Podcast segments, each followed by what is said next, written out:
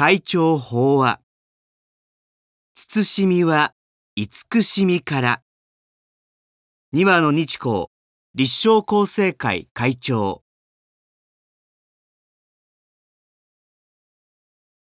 慎むとは思いやること。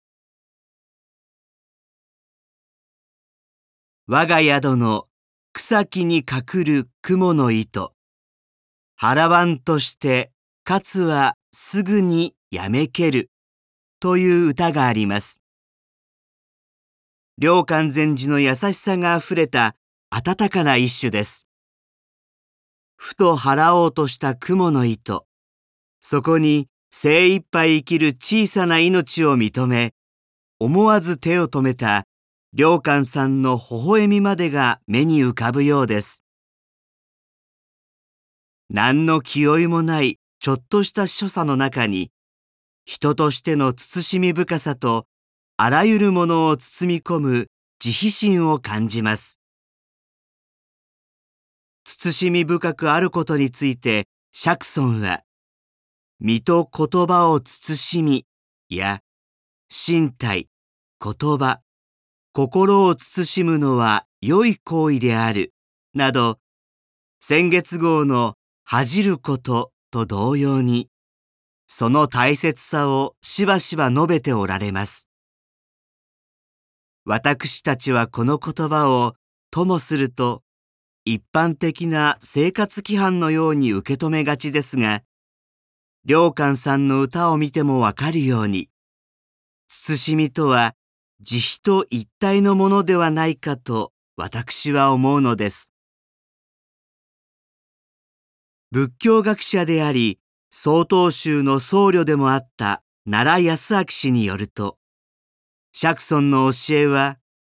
すべて慈悲というものに根拠を持って説かれていると言いますから、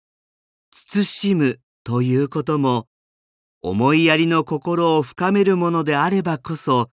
仏の教えとして説かれているのです。では、私たちに良寛さんと同じことができるかと言われると、至らぬ自分にそこまでは、と、つい弱気になりそうです。それでも、せめて気がつく限り、慎みと思いやりを持った言動を心がけたいものです。なぜなら、奈良市の言葉をお借りすれば、慈悲とは慈悲の実践、つまり訓練によって増大し、熟していくものだからです。悟ったから慈悲心が起こり、慎み深い行いができるのではなくて、他を思いやって言動を慎み接する中で、みんな一つに結ばれている自他一体の命なのだ、と気づくことが大切で、そこに一つの悟りがあるのです。身近な実践から世界の問題まで。ところで、開祖様は、本会の根本道場である大聖堂建立の年、今から60年前の3月4日に、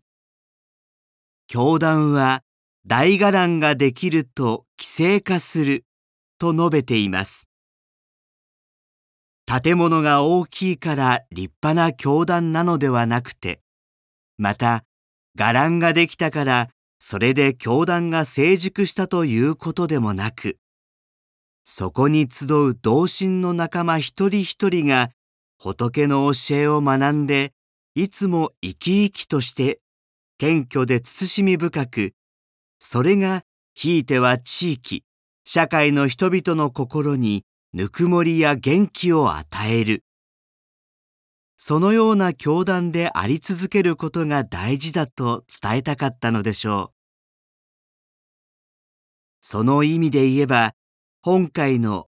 一時期を捧げる運動が長く続けられているのはとても重要なことです。もともとは小六神道大和山教団の皆さんが実践されていたものですが、月に数度、各自の食事を抜いたその分を献金させていただくという、まさに慈悲の心を実践に移し、それがまた社会貢献にも結実する身近なこの活動を、これからも大切に続けてまいりたいと願っています。また、世界宗教者平和会議など、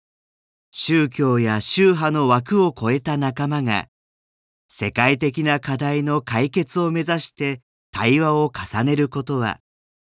参集するそれぞれが謙虚に、自制心と慎みをもって臨まなければできないことです。開祖様がその土台を築いてくださったのは、私たちの一つの誇りと受け止めていますが、そうした活動が形骸化しないためにも、私たちは常に慎みを忘れず、慈悲という釈尊の教えの根本に立脚して物事を考え、行動することが大事なのだと思います。釈尊には、あらゆることに慎み、恥じる人は自己を守るというお言葉もあります。この自己を宇宙全体と一体の自分と受け止めると、身と言葉を慎むことの意味の大きさがより胸に迫り、世界のあらゆる場所で一人一人が身と言葉を慎むことを念じずにいられません。以上で、厚生、令和6年3月号、会長先生ご法話の朗読を終了させていただきます。